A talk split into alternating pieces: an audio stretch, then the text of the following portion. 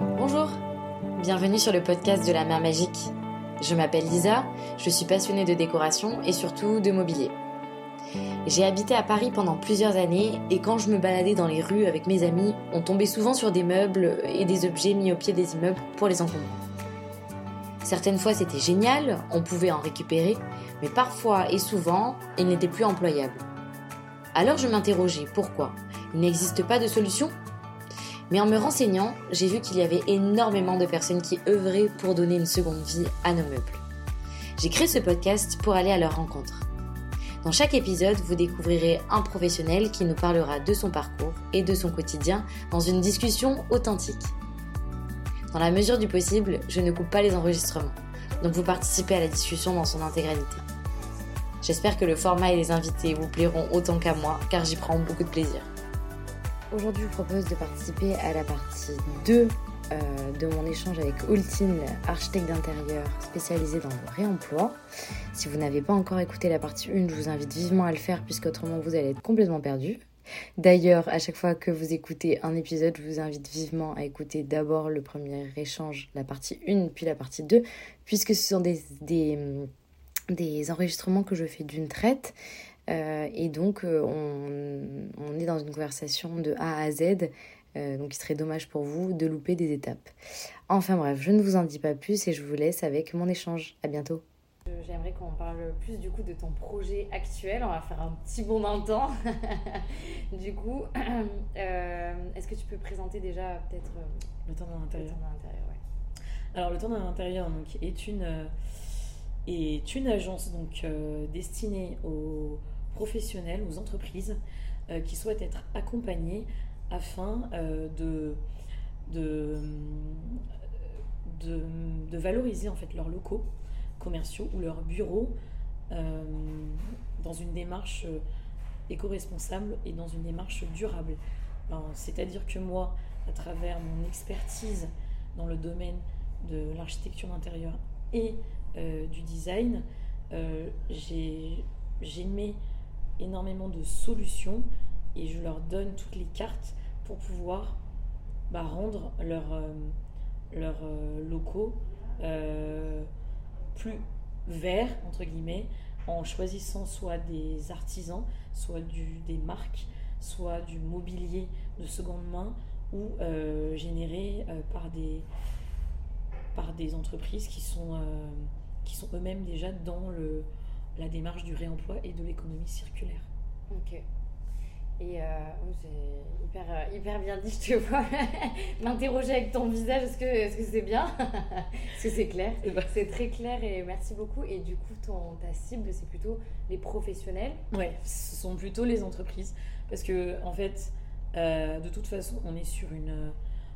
Alors, ça me, ça me, ça me plaît pas le dire et ce n'est pas du tout. Alors, oui, c'est un argument de vente, hein, je vais pas mentir, mais c'est surtout la réalité du marché. Aujourd'hui, on ne peut plus se permettre euh, de se dire que euh, on va faire que du greenwashing et dire oui, on est vert. Parce qu'il y a des lois qui sont mises en vigueur. Et là, depuis l'année euh, dernière, donc 2022, il y a la loi AGEC qui, attaque les, petites, enfin les grosses boîtes plutôt, donc les grosses, les grosses boîtes du CAC 40 qui disent maintenant c'est plus suffisant de uniquement avoir une communication RSE, d'avoir une démarche RSE au niveau du recrutement, euh, au niveau de la vie d'entreprise, au niveau de l'empreinte carbone, etc. Il faut aussi que ça se retranscrive dans les locaux.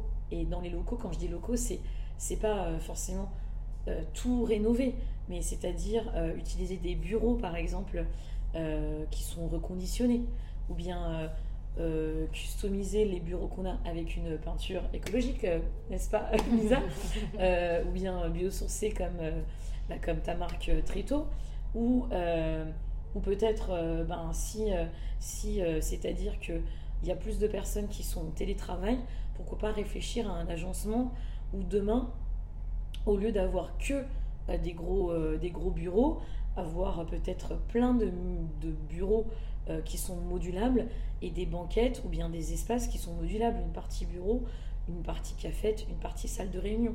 C'est vraiment, il, il faut se dire que de toute façon, nos vies sont en train de changer euh, que, que les lois nous poussent à le changer, que demain, les entreprises risquent d'être réprimandées pour ne pas prendre le train en marche, au lieu d'attendre cette amende, bah pourquoi pas en fait y réfléchir maintenant et comme ça aussi prendre le wagon tant qu'il est en marche, parce que déjà bah, c'est une source d'économie, parce que les rénovations, que ce soit chez le particulier, chez le professionnel, ça coûte cher. Euh, et moi je suis là pour en fait être un petit peu le guide avec tout ce que je lis et tout ce que je source. Euh, euh, parce que bah, tout ça, les entreprises ne le savent pas. Et parce que moi, bah, je travaille avec les professionnels au quotidien, ils sauront aussi le faire à bon escient et dans le déroulement le plus, comment dire, le, bah, le plus approprié. Quoi. Hmm. Et c'est hyper intéressant et c'est hyper j'aime bien t'écouter euh, dire ce genre de choses parce que j'adhère complètement et c'est encourageant, je trouve. Est-ce qu'il n'y a pas une limite aujourd'hui? Je dis ça parce que c'est hier, je parlais euh, avec euh, une architecte d'intérieur justement qui a envie d'aller sur ces terrains-là. Alors elle, c'est plutôt pour les particuliers et qui veut faire du réemploi au maximum dans ses projets. et elle me disait qu'elle avait du mal à trouver des artisans qui voulaient bien replacer des matériaux euh, euh, de réemploi. Alors quand c'est des choses, elle me disait par exemple des stores euh, qui sont emballés, il n'y a pas de problème. Mm. Mais si c'est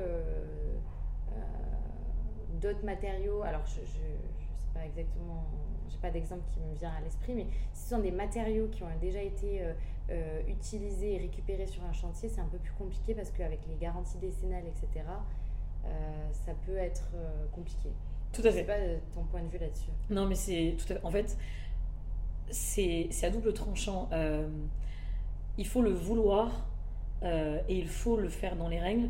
Mais là où moi je suis extrêmement à chaque fois, comment dire, frustrée, c'est que toutes ces, il y a plein de normes de sécurité sur le réemploi et sur les matériaux euh, réutilisés qui, qui, ne sont pas encore certifiés par l'État. Et en fait, bah, c'est moche à dire, et c'est exactement dans le particulier, en fait, euh, comme dans le particulier, si euh, l'artisan ne veut pas le faire parce qu'il a peur des représailles, et ben mon rôle aussi, il est de dire, bah, ok, euh, l'artisan va faire ce qui, lui semble, entre guillemets, faisable et ce sur quoi il est en sécurité, parce que c'est normal, il n'a pas envie d'avoir des représailles.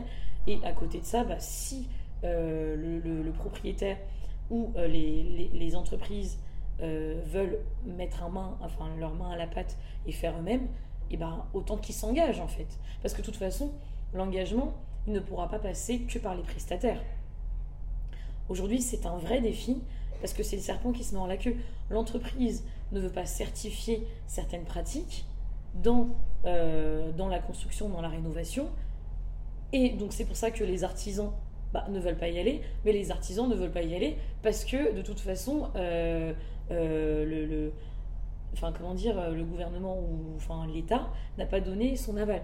Mais il y a un moment donné, en fait, on, ne pourra pas, on pourra pas continuer à danser comme ça autour du truc. Si on veut que ça bouge, et bah, j'ai envie de dire, même si je n'aime pas le dire, faudra le faire sans.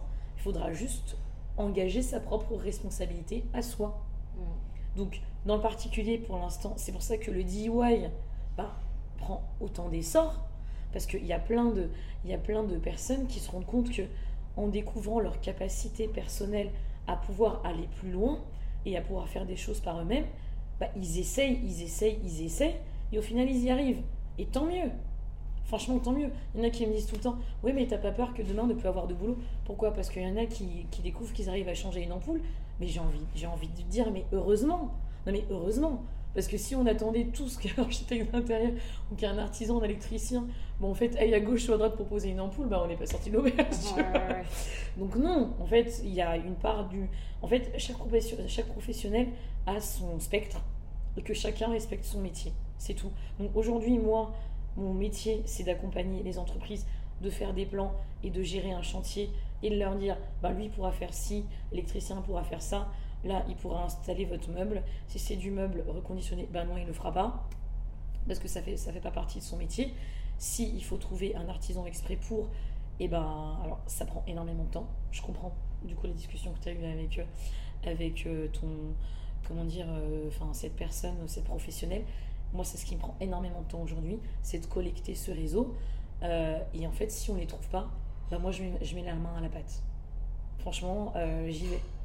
Parce que. Mais comment ça, tu vas, tu vas poser du carrelage Bah ouais, non mais enfin.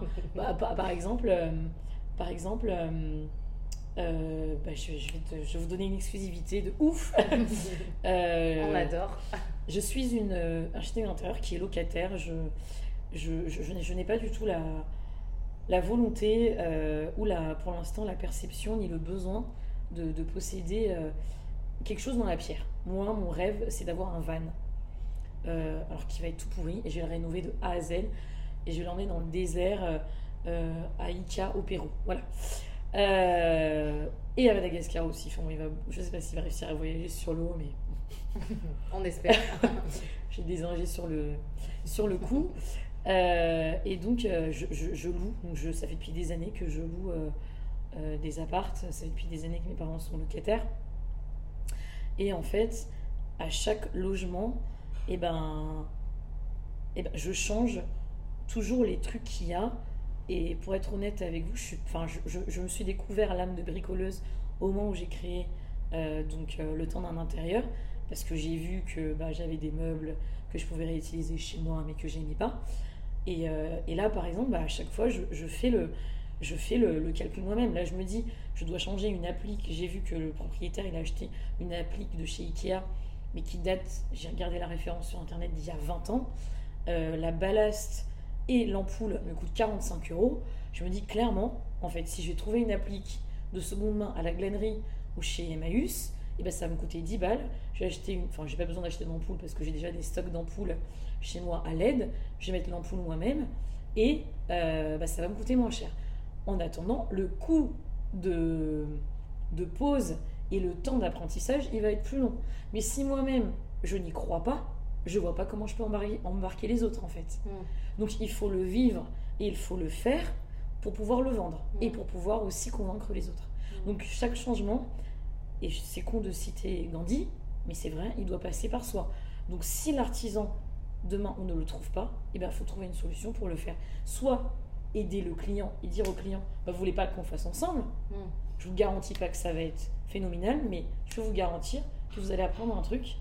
Et ben si il est d'accord, tant mieux. Mm. S'il n'est pas d'accord, c'est qu'en soi, euh, il n'était pas forcément fan dès pas.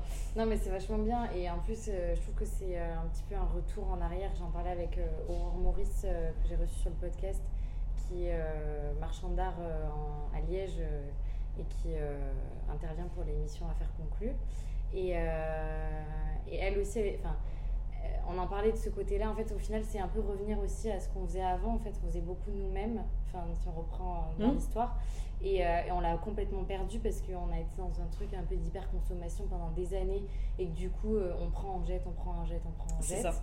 Donc c'est facile, entre guillemets. Et, euh, et, même, on, fait faire, on fait faire parce que ça nous paraît on est complètement désinformé en fait, c'est ça. Et donc c'est chouette d'avoir des personnes comme toi aussi qui peuvent aussi euh, encourager ces personnes-là. Et c'est vrai que tu as raison et je suis hyper euh, contente de t'entendre le dire, dans le sens où il, faut, il faut le vivre pour le, pour, euh, pour le vendre et surtout pour enfin être aussi engagé pour accompagner les gens parce que c'est vrai que le changement il passera, enfin il se fera grâce à des personnes comme toi qui s'engagent très concrètement. Parce que tu pourrais dire oui je fais du réemploi, je, propose des choses et en fait tu t'arrêtes juste à chercher des bonnes euh, marques, etc. Mais je, trouve ça génial d'avoir euh, cette euh, démarche qui, ouais, qui va jusqu'au bout. Et je me dis, bon, bah, c'est aussi mon rôle de, en tant que professionnelle experte, en fait. Et c'est là où tu as, as plus-value aussi, j'imagine. C'est que, en fait, oui, on peut pas trop se passer en fait, de services comme le tien quand on a vraiment envie de faire bien les choses. Et quand on se réfère à une personne comme toi, au final, on va pouvoir être conseillé, être accompagné et trouver des solutions par rapport aussi à une réalité qui est le budget aujourd'hui euh, et, une contrainte en fait pour euh, pas mal de tes clients j'imagine quoi. Alors je pense que, enfin tu vois, aujourd'hui c'est un... Tu me dis si je dois aller... Non, non, mais... en fait, enfin, ce, qui est, ce qui est dingue, c'est que ce qui est, ce qui est, ce qui est aujourd'hui euh, une urgence, un art de vivre parce qu'on peut, enfin, c'est un lifestyle pour des gens, c'est à la mode pour d'autres. Moi, j'ai l'impression que je suis un peu, euh, je suis un peu, euh, comment dire, je, je, me suis, moi, je me suis pas réveillée un matin en me disant, allez, non mais de toute façon, je vais tout miser sur l'économie circulaire. Je suis malgache et c'est très important pour moi des deux parents, hein, parce que les gens ils pensent que je suis métisse. Non, non. Il y a des malgaches qui sont très noirs, il y a des malgaches qui sont très blancs. C'est un autre sujet. et, et, Madagascar est un pays très riche et très pauvre à la fois. C'est très riche, justement, du côté où euh, les gens euh, n'ont pas beaucoup de choses pour vivre au quotidien. Moi, je suis née du bon côté, c'est-à-dire que mes grands-parents, enfin, du bon côté. En plus, c'est marrant parce que c'est vraiment une façon de percevoir les choses quand j'y pense là tout de suite, je me dis bah, peut-être pas. Mais euh, mes grands-parents maternels et paternels, ils étaient très pauvres. Euh, ils ont eu tous les deux neuf enfants. Ma mère est issue d'une famille de neuf frères et sœurs. Euh, ses parents habitaient en centre-ville, enfin, habitent en centre-ville. Enfin, leur maison est toujours là, mais mes grands-parents ne sont plus là, malheureusement. et où ils avaient, ils avaient trois chambres. Et, et en fait, bah, enfin, ma grand-mère et mon grand-père, ils l'ont appris à toujours rafistoler et, et à toujours euh, garder le maximum de ce qu'ils pouvaient parce qu'ils n'avaient pas les moyens, mm. en fait, de toute façon, de pouvoir leur payer des trucs à foison. Mais juste pour dire, enfin, c'est moche à dire, mais même le dentier, ils se sont passés de sœur en sœur. Donc on en est à ce stade-là. Donc en fait, donc, moi, ces valeurs-là, eh ben, je les ai eues de mes grands-parents parce que mes grands-parents l'ont transmis à ma mère, ma mère me, l'a transmis, et mon père de son côté, c'est pareil. Donc ma mère, elle a, déjà, elle, a, elle cousait mes vêtements quand j'étais petite. Et, et puis là-bas, limite, euh, les choses neuves, ce sont, c'est peut-être 10% de ton panier quand tu vas faire les courses. Enfin, ça va être les légumes, ça va être la viande. Mais tout le reste sont des trucs usagés. Le vélo, enfin, le, le pneu, c'est le, c'est le pneu que tu as récupéré au casse que ton grand-père t'a trouvé. Mon oncle, c'est pareil. Quand j'ai à Madagascar, il a créé son, son fumoir dans le jardin avec la roue du vélo de sa petite fille, sa mobilette, bah, la mobilette avec laquelle il accompagne ses petits-enfants euh, tous les matins à l'école. Et c'est un ancien directeur de collège, hein, il est à la retraite, mais ça fait depuis 40 ans qu'il la rafistole. Mais il adore Il pourrait se payer, il, il aurait les moyens de se payer une, une nouvelle mobilette, mais pourquoi il le fait pas? Parce que c'est beaucoup plus facile de trouver les, pièces de son ancienne mobilette. S'il achète une mobilette aujourd'hui toute neuve euh, qui fait rapatrier euh, de, de, de, Thaïlande, parce que tous les produits euh, sont exportés de Thaïlande à Madagascar, dès qu'il y a un truc qui tombe en panne dessus, bah, il va mettre 40 jours à récupérer la nouvelle pièce. Et en fait, tout ça, c'est rentré dans les mœurs. Ça, enfin, dans ma vie en général, depuis que je suis petite, c'est juste normal. Hmm. Et donc moi, par exemple, bah, quand j'ai euh, un short qui est déchiré, mais même euh, mais qui, est en, mais en lambeaux, mais ma mère qui est une couturière hors pair parce qu'elle a appris euh, bah, par sa mère, ma grand-mère, bah, moi je lui dire, je, lui achète le fil, je lui montre un modèle, je prends un modèle sur internet, je lui dis on va le rafistoler, mais je veux que tu le rafistoles comme ça. Et, et donc en fait, bah, c'est c'est tout le temps comme ça. Donc dans ma façon de vivre au quotidien, euh, que ce soit euh, dans, dans l'achat, que ce soit dans, dans, dans, dans, le... Enfin, je veux dire, moi, les objets que j'aime bien, je les garde et pour les garder, j'apprends en fait à les, à les réparer. À les réparer. Exactement. Mm. Et donc, c'est ma façon d'être. C'est ma mm. façon d'être. Donc, c'est et mon entreprise, je pense que même s'il y a des gens qui ne sont pas d'accord avec ça, euh, c'est une continuité de ce que je suis et de tout ce que j'ai appris et de tout ce qu'on m'a appris et de ce que j'ai envie de continuer à transmettre. C'est, ça paraît logique. je sais pas quoi dire d'autre que ça, mais non, mais c'est bien. Parce que c'est, vrai que ça sent que tu, l'incarnes et tout, donc c'est hyper intéressant et ça, sent, ça, ça semble très vrai. Euh, donc euh, donc c'est, hyper chouette. Et je voulais savoir un peu plus sur le, du coup, le côté un peu meuble, parce que c'est vrai que le temps passé. mais sur, le côté, euh, sur le côté meuble. Du coup, comment ça se passe dans tes projets jusqu'à présent? Comment tu gères un peu ce côté seconde main? Euh, Où est-ce que tu vas chercher les meubles? Quel est le processus? Comment tu les intègres? Alors, un milliard de questions là-dessus. Ouais. Euh, je vais essayer de, comment dire, de, structurer la réponse. Alors, en ce qui concerne le mobilier, la première chose que je demande, c'est le budget. Jusque on est d'accord. Donc, si je vois que la cliente euh, a des contraintes budgétaires qui sont assez fortes, je préconise d'emblée le mobilier de seconde main. Alors maintenant, il y a seconde main et seconde main. Le mobilier de seconde main, c'est-à-dire le mobilier qu'elle a et qu'elle veut réutiliser, et le mobilier de seconde main, c'est-à-dire le mobilier de seconde main qui pourrait compléter la collection qu'elle veut, euh, mais qu'on va acheter donc chez des euh, enfin sur des plateformes marchandes. Donc tu as le label Emmaüs, euh, tu as Celency, tu as Le Bon Coin, tu as les brocantes en ligne, ou bien euh, bah, tout simplement les ressourceries locales, comme ici à Toulouse, du coup, on a la glanerie, qui est super, et Emmaüs classique. Et il y a aussi Ritrock. Moi, ah, je connais pas Ritrock. Eh ben, Ritrock, c'est le Tinder. Ah, tu me disais tout à l'heure, mais je, je, veux t'entendre là-dessus.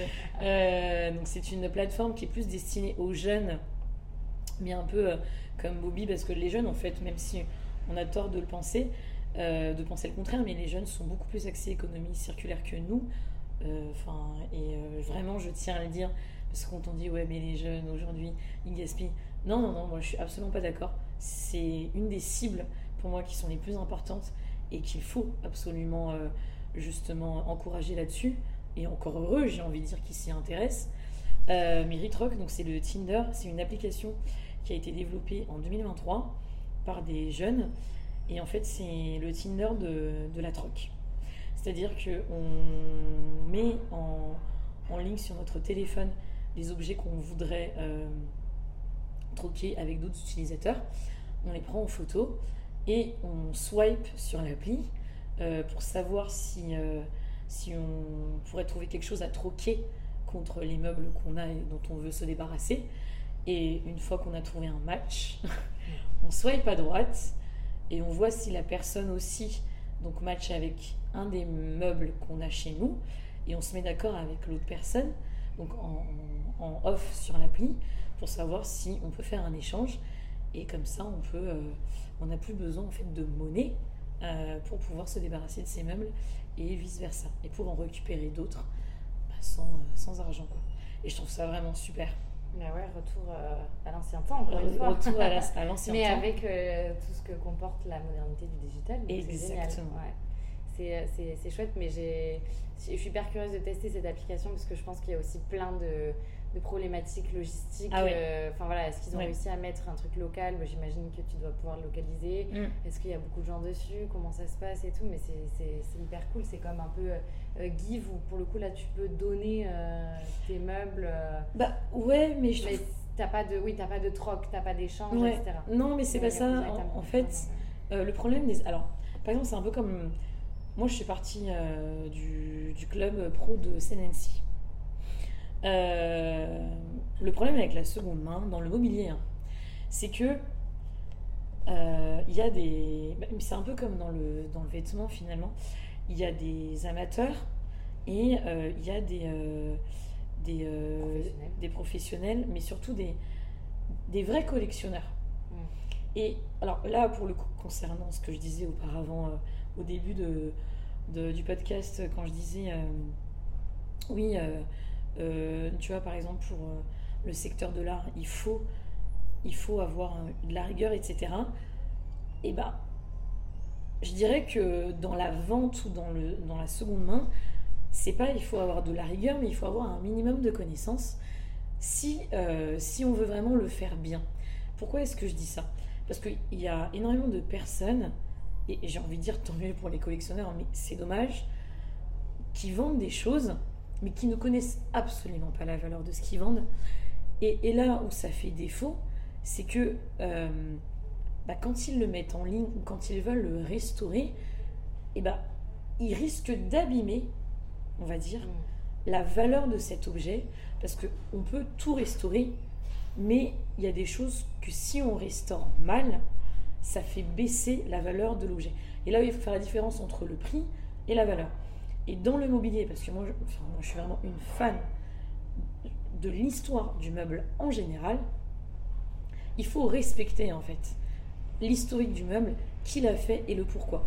Quand on veut refaire un meuble Ikea comme euh, avec tes produits, il n'y a pas de problème. Et encore, parce que Ikea, on ne sait pas, mais il y a un sacré historique de meubles et qu'il y a des meubles vintage Ikea qui ressortent, ils peuvent avoir un prix qui est phénoménal. Le vintage Ikea est très très beau. Je suis plus fan du vintage Ikea d'ailleurs que du mobilier moderne actuellement. Et aujourd'hui, dans, dans la seconde main, si on s'intéresse pas un minimum à l'historique, ben des fois on peut faire des découvertes de pépites.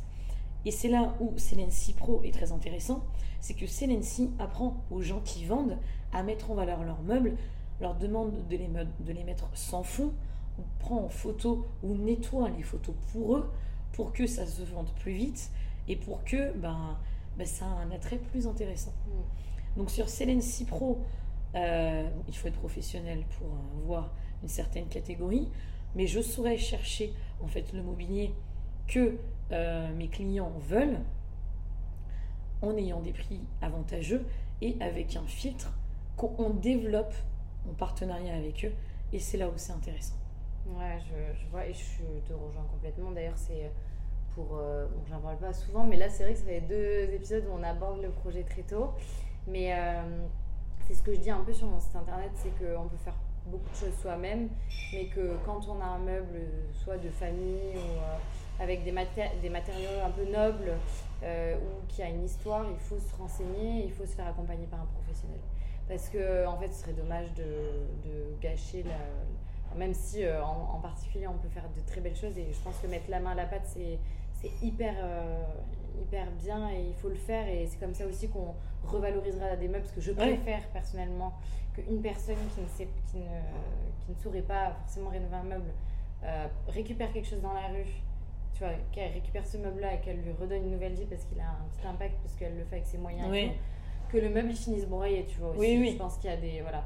Mais, euh, mais c'est vrai qu'il y a une histoire, et, et, encore, je remets Aurore sur le tapis parce que ça, ça résonne vachement avec ce que tu dis c'est qu'elle disait que c'est vrai qu'on était vachement désinformés. Et il y a aussi des professionnels comme les marchands d'art euh, qu'on a un peu oublié, je trouve, dans les nouvelles générations, etc. Oui, les antiquaires. Voilà, exactement. Ce sont, des, métiers qui sont euh, euh, remplis de, connaissances et qui, c'est des personnes qui cultivent ça au quotidien et qui sont hyper renseignées, informées et qui peuvent aussi accompagner. En plus, voilà, et, et, des personnes aussi comme toi qui pourront avoir aussi une expertise sur l'histoire du meuble.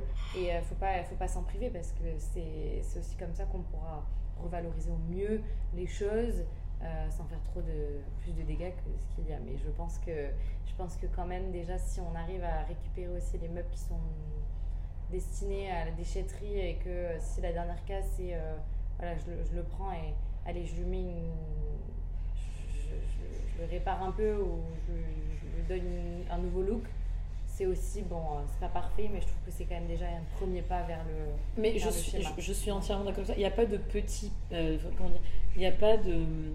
Il n'y a pas de, de, faux pas mm. ou de petits pas euh, dans l'impact en fait. Chaque personne qui fait un geste sera déjà un impact important que mm. quelqu'un qui n'en fait pas. Mais quand tu parles de désinformation, moi je dirais juste, tu vois, la notion de réflexe. Mm. On a tous un téléphone qui a une caméra. Et j'ai envie de dire, je vous présente Google Lens, les gars. ce que vous voyez le petit truc là sur votre téléphone, là, tu vois, le, petit machin, le, la, notion de. Oh, je vais faire un réel, je vais un réel, putain, j'ai plein de réels à faire là, tu vois. En sortant de ton podcast, j'ai un putain de, de, comment dire, de, de un listing tout doux euh, énorme. Mais je, par exemple, je le présente à tous mes clients. Parce que mes clients me disent, mais comment est-ce que tu sais ça? Mais comment tu fais pour retrouver ça? Google Lens. Google Lens, Google est ton ami. Google Lens, la base. Tu prends une photo dans la rue, tu implantes cette photo dans la barre de recherche Google, tu sais ce que c'est. Tu vois? Et ce sont des réflexes. Je pense que c'est fiable justement ça, parce qu'il ah, y a du mobilier qui est signé aussi, euh, tu vois. C'est peut-être pas fiable à 100%. Ouais, mais ça donne une, première orientation. Euh, ouais. Parce que c'est vrai que je qu'il y a aussi pas mal de copies et tout. Euh. Ah, mais bien sûr Voilà, donc mais bien sûr. avec Google Lens, on peut détecter une copie, je suis pas sûre non plus. Mais, euh, mais, d'où, par exemple, Celency Pro C'est-à-dire que Celency Pro, pour des personnes qui veulent faire de la revente mm. et, euh, et qui font beaucoup de, de ventes aux enchères de, de, de, de, de meubles de meubles de, de, de bonne facture qui ont une, une valeur onéreuse, mais qui ne savent pas exactement de quelle époque, de quel style, ou bien qui, qui l'a fabriqué, d'où ça vient, et eh ben Selency aussi a une, a une partie, enfin, à, une, à un pôle authentification. Mmh. Un peu comme vestiaire collective pour les fringues. Mmh. En fait, Aujourd'hui, ce qui est dingue, c'est que tout ce qu'on a réussi à faire pour les fringues, on, je ne comprends toujours pas pourquoi ce n'est pas aussi démocratisé que pour le meuble. Mais ouais, mais je pense qu'il y a des grosses contraintes logistiques aussi, que c'est plus, ça donne plus de fil à retordre du mobilier parce que ça prend de la place et même ne serait-ce que pour ouais, voilà, la logistique et tout, même s'il y a beaucoup de choses qui se développent et je trouve que il y a plein d'entrepreneurs qui se mettent sur le sujet et moi ça me passionne de voir euh, toutes ces initiatives euh, se créer. Mais c'est vrai que c'est un gros sujet encore, euh, je trouve, la logistique pour le meuble et le fait que ce soit du coup des. Un vêtement, je pense aussi, un t-shirt, bon, t'as un t-shirt, c'est bon. une chaise, si t'as envie d'avoir les cinq mêmes autour de ta table et que c'est un peu plus compliqué parce que du coup tu vas récupérer peut-être deux d'un coin, machin et tout. Je trouve que le processus il est un peu plus complexe que dans le, dans le, dans le vêtement c'est ma perception, mais je pense que c'est en train d'évoluer et que voilà, tu vois. Bah, euh, bah, en fait, moi, je te dirais, c'est pour ça que c'est une... une notion de style de vie. Mm. Parce que, par exemple, Vinted, euh, quand je regarde ma première vente, euh, elle date de 2012. Mm. On est en 2023. moi, ça fait depuis 11 ans que je suis sur la plateforme, mm. en vrai. Et quand les gens me disent Ouais, mais t'as vu Vinted, c'est génial. Bah ouais, mais ça fait depuis. c'est ma vie, les gars. non, mais ça, en fait, je pense que c'est. c'est, c'est hum, je, je, suis à moitié d'accord avec toi. C'est-à-dire que c'est complexe parce que. Euh, parce que on en fait un peu euh, tout un foin. Il faut, il, faut un peu sortir du. La, seconde main, il faut, il faut le décomplexer. Enfin, il n'y a pas de il y a des règles et il n'y a pas de règles en même temps. Donc oui, on va me dire, je me contredis, oui, tout à fait, je confirme. Euh, non, enfin, ce que je veux dire par là, c'est que il faut être passionné, il faut aimer ça, mais euh, euh, il faut vraiment le faire comme quand on achète du neuf, en fait. C'est-à-dire, moi, je vais acheter un truc de seconde main. Bah, quand je me suis meublée, quand je suis arrivée à Toulouse, je suis arrivée à Toulouse il y a un an. Ah, moi, je suis la reine de des personnes qui peuvent pas attendre six mois de livraison. Voilà, c'est pour ça que je n'achète pas du neuf.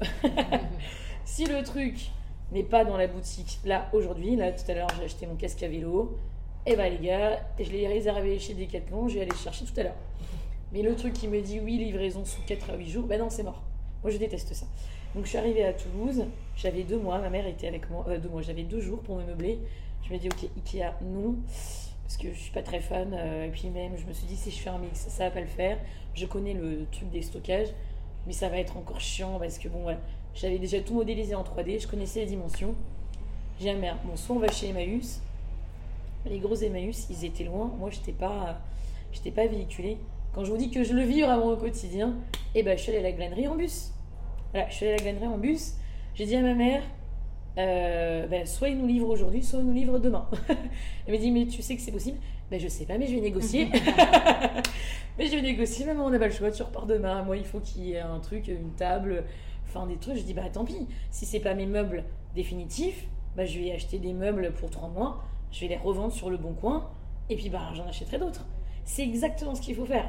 Il faut pas se dire, parce que c'est de la seconde main, ah bah je vais le garder toute ma vie. Non mais attendez, euh, mais justement parce que c'est de la seconde main, bah il faut vous dire, ah bah j'adore cette carafe, ah bah cool, je vais l'acheter, mais dans 6 mois ou dans 3 mois, je la, remets sur le bon coin, sur Vinted, sur Céline Pro, je la vends à ma pote, euh, je la donne à ma grand-mère, et c'est exactement ce qu'il faut faire.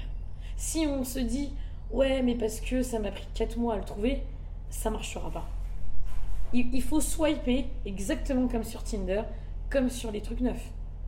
Hmm. Moi, je mets pas que des trucs neufs sur Vinted, je mets pas que des trucs neufs sur le bon coin. Euh, il y a des trucs euh, que j'ai utilisés euh, pendant six mois, ça m'a gavé. Mm. Bah voilà. Allez. Oui. c'est reparti. Mais ouais. Oui, sur des petits objets peut-être, mais c'est vrai que quand. si, ainsi, par exemple, on. je suis, je suis d'accord avec toi, mais je me dis sur des meubles qu'on. Je, je, sais pas, moi je suis pour aussi, tu vois, la transmission des choses. Quand on a du beau mobilier et tout, si on peut le transmettre bon bah c'est chouette tu vois parce qu'on a des belles pièces qui vivent et qui Mhm. et qu'on fait passer Qui vieillissent, ouais. donc qui vieillissent bien et qui ont une histoire et c'est chouette Euh, et donc ça moi je me dis bon je suis pas trop pour pour tu vois le faire euh, dans une circularité un peu euh, tourbillon euh, qui tourbillonne mais euh, mais c'est vrai que sur du, du plus petit euh, objet meuble enfin c'est vrai euh, comme la, la mode etc on peut se le faire passer effectivement faire tourner les choses et les faire vivre euh, euh, tout en gardant des pièces qui, peuvent euh, bah, passer les générations et on se dit bah voilà, cette commode-là, par exemple, elle est, elle est, elle est énorme. elle, est, elle est trop bien parce qu'elle est, elle est en bois massif, qui a été travaillée par un ébéniste de base, qui appartenait à la grand-mère et tout machin. C'est trop chouette, je trouve, de la faire transmettre, mais je suis, je, suis assez, euh, je suis assez euh, OK avec ce que tu dis. Je vois que le temps tourne, donc on a un peu dépassé le temps, mais j'avais quand même une dernière question. Peut-être qu'il y aura une part 2. Sait-on jamais Est-ce que tu as plein de choses à nous dire? Et je pense que aussi on va suivre un peu ton évolution euh, sur, euh, sur ça. Euh, je mettrai de toute façon toutes les, toutes les informations pour qu'on puisse te suivre, parce que tu es assez active sur Instagram, notamment. J'ai une, question un peu paraît un peu absurde, mais j'aime bien avoir l'opinion ouverte de ça, euh, de mon invité. C'est euh, comment est-ce que tu vois l'avenir de la seconde main? Très bonne question. c'est pas forcément euh, oui c'est super ou non c'est pas bien mais comment tu vas tu, tu te projettes pour la seconde Ouais. main dans les années à venir? Mais c'est une très bonne question et j'aime beaucoup cette initiative. L'avenir de la seconde main, elle est, elle n'est pas encore totalement, comment dire, ouverte, ouverte. C'est-à-dire que les gens commencent vraiment à s'y mettre et ça c'est chouette. C'est chouette parce qu'il le faut. Parce que moi, ce que j'aime dans la seconde main, c'est justement de racheter des bouts d'histoire. Et les gens commencent à comprendre que, que soit derrière un meuble, que soit derrière un vêtement, que soit derrière un tableau, euh, que soit derrière euh, euh, juste un, objet fétiche qu'on aurait trouvé dans une brocante, on rachète en fait surtout l'histoire de cet objet à la personne qui nous l'a vendu, aucune, enfin pas l'achète mais on la récupère en tout cas. Euh, la seconde main euh, va être délicate pourquoi? C'est d'après une étude que j'ai lue sur la FEVAD. Il y a beaucoup de, marques qui ont peur de mettre en avant leur euh, objet de seconde main. Un peu comme Ikea fait déjà. Parce qu'ils ont peur que ça. Enfin, leur menace ultime, c'est que ça surplombe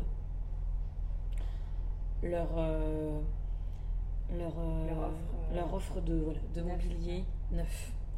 Et c'est une vraie question. C'est une vraie question. C'est comment est-ce que la seconde main demain peut évoluer si on continue à produire du neuf? Et en même temps, c'est là où c'est intéressant, parce qu'il ne peut pas y avoir de seconde main s'il n'y a pas de neuf.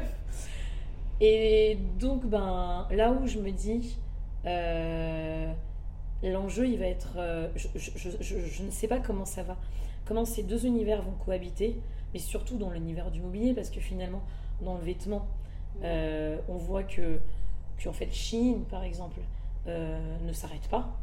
L'engouement pour Chine non plus. Énormément de débats, de controverses sur cette marque. Il y a des influenceurs, des influenceuses qui décident de se, de, de- de se dissocier de ça. Euh, au niveau du mobilier, on n'est pas encore à ce stade-là. Donc moi, je pense que justement, il y a des institutions où il y a des influenceurs ou des marques qui devraient se positionner avant qu'on arrive à ce stade-là. Et ce qui serait intéressant, c'est de faire des collaborations neuves, seconde main, bien avant le pic où ça commence à, à rentrer un peu en concurrence. Parce qu'on va pas se mentir, ils ont raison. Plus, on va, plus les, les- les- personnes vont aller vers la seconde main, bah, plus ça va un peu manger sur le marché du neuf. Mais plus que le marché du neuf, moi j'y crois pas. C'est le mix qu'il faut viser. C'est le mix. Moi, dans le, dans le merchandising, c'est ce que je disais à- avant. Pourquoi est-ce que j'ai, j'aime beaucoup euh, ce, ce- cet univers-là? Moi, j'ai eu un mentor, euh, Bruno, qui m'a appris on fait du neuf avec du vieux. Mais donc, en fait, ce n'est pas la seconde main versus le neuf, c'est la seconde main et le neuf. Ok. C'est l'avenir, tout bah, simplement. Super. Bah, J'adore ta conclusion. je pense que je le mettrai peut-être en extrait, mais ça va spoiler, mais bon, c'est pas grave. Euh, merci beaucoup, euh, Ultine, pour ton pour ta spontanéité, ton honnêteté euh, sur, euh, sur, euh, et de nous avoir partagé un petit peu ton expérience, ton expertise euh, sur le sujet. Je mettrai du coup toutes les informations dans les notes du podcast. Et puis, euh, je te dis à bientôt. Eh ben, merci en tout cas à toi, Lisa, de m'avoir reçu. C'était un vrai plaisir. bah, du coup, de discuter tout ça avec toi.